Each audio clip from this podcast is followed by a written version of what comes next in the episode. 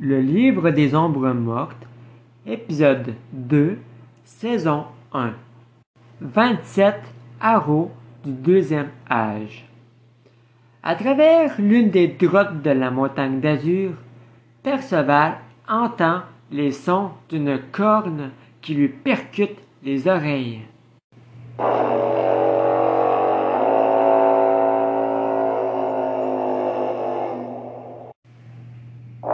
Florian reflète dans le ciel et ses rayons aveuglent le jeune homme habillé de feuilles d'arax.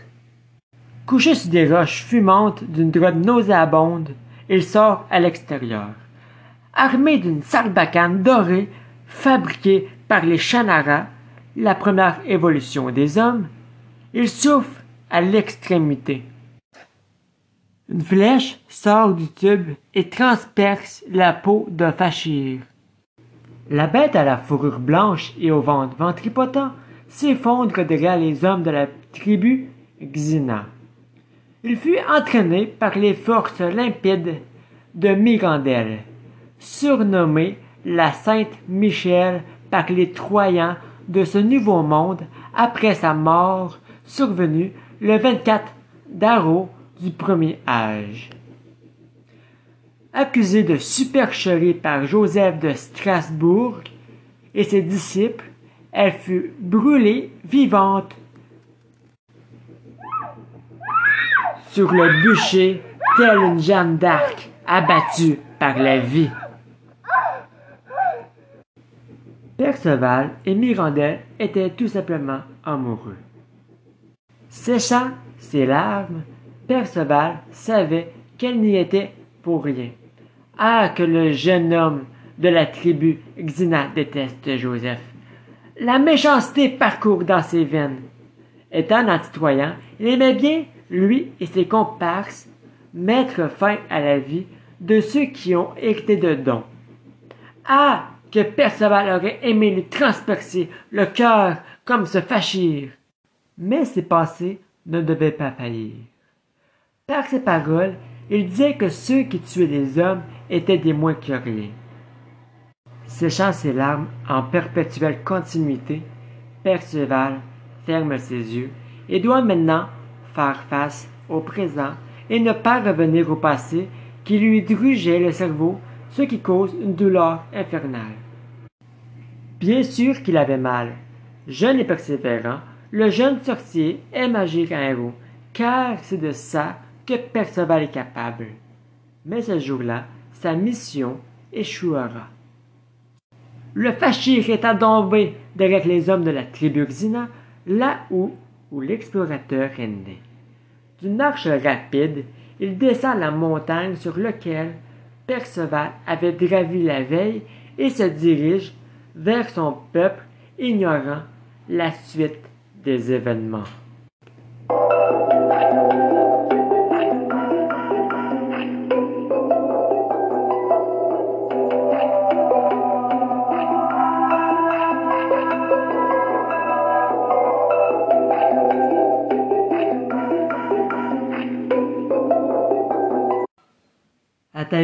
Mon cher ami, tu sais ô combien c'est dangereux de s'aventurer dans les environs.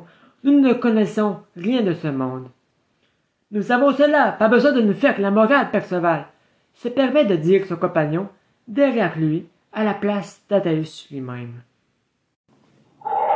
Tout d'un coup, un hurlement se fit entendre dans la forêt dense qui entoure la montagne d'azur. Cela n'a rien d'humain, et le son est un déferlant de bruit aussi dérangeant que strident. Le groupe est composé de 25 hommes, 13 femmes et 6 adolescents, et tous, sans exception, prirent soudainement peur. Mais qu'est-ce que c'est? demande une femme sortant de son fourreau, un magistrat aussi conçu par les Shannara. Aucune idée, répond ce fiancé. Au-dessus de leur tête, une immense roche se détache d'une colline et venait s'écraser sur un couple et leur jeune fille. Jiminia!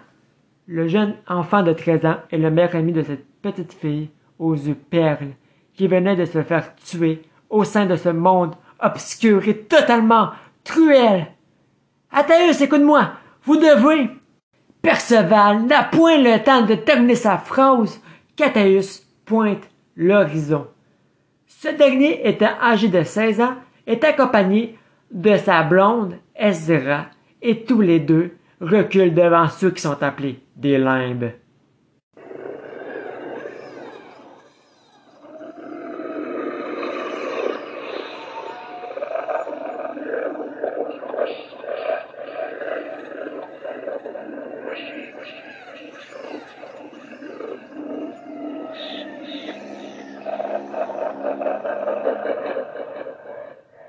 Les monstres noirs portant fièrement des cornes rougeâtres sur leur trône dégarni hurlent leur rage sur ceux qui se sont aventurés trop loin de leur tribu. De leur gueule gargantuesque, de la bave en.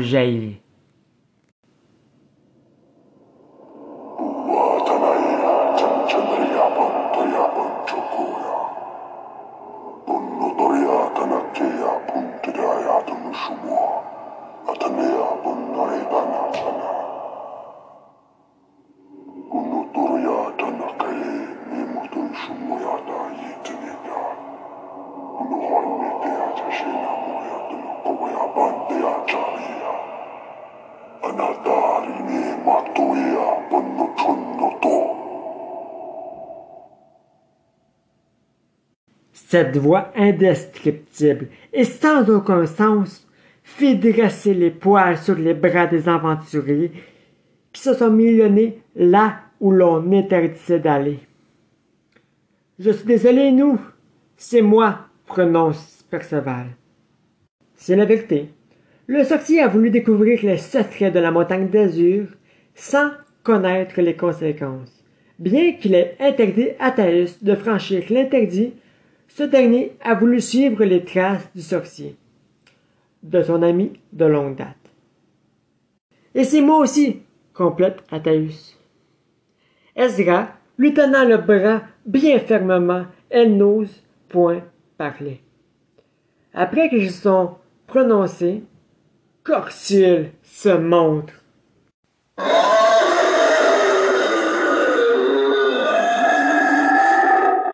Cet être bestial est la représentation de l'incompréhension. Il est aux yeux de tous une ombre que chacun le voit comme il le pense, chaque part qui terrorise ces êtres vivants. Mais qui es-tu? essaie de dire un des hommes de la tribu Xina? Je suis la mort, et vous êtes mes hôtes. Cavanon!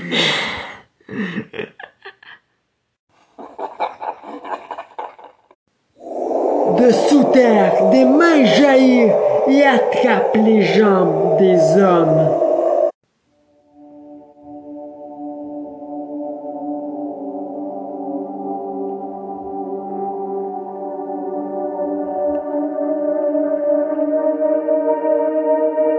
Occupé à trancher les bras de ces êtres redoutables, le ciel devint grisâtre et des monstres ailés attaquent les hommes de la tribu. À couvert! hurle un homme qui venait de se faire transpercer le cœur par une flèche empoisonnée d'un limbe. Suivez-moi, mentionne Perceval, pointant un mystérieux passage au centre d'azur. Derrière lui, une flèche transperce sa jambe gauche et une douleur s'ensuivit.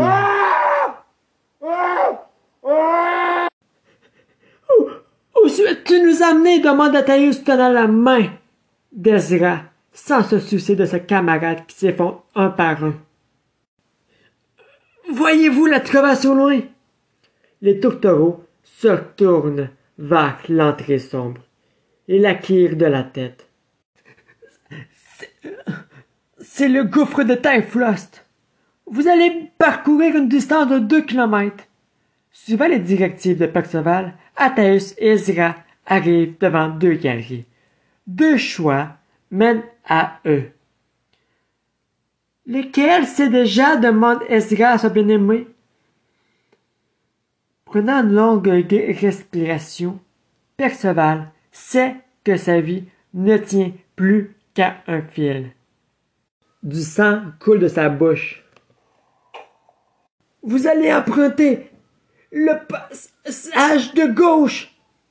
C'est celui-là, annonce Athaïus face à un chemin sans fin éclairé par des torches laissées par le sorcier lors de son expédition.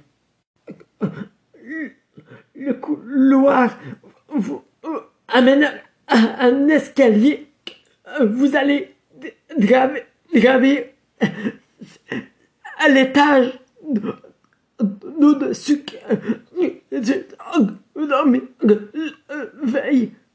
L'escalier forgé dans les avait été probablement conçu par Coxule et ses monstres. Ayant abouti sur l'étage de dessus, ils purent observer le monde dans lequel ils se trouvent, un monde de terreur et de brutalité comme ils n'en ont jamais connu et comme ils connaîtront davantage.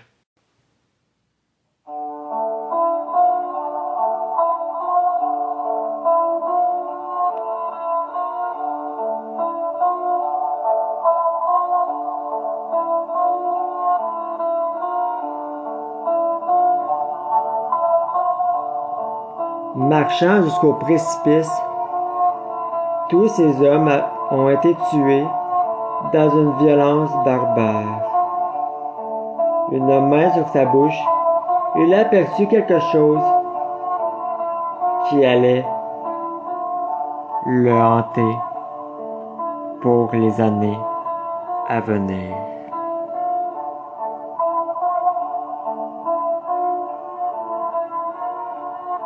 Les limbes violent sans pitié les corps de ces pauvres victimes.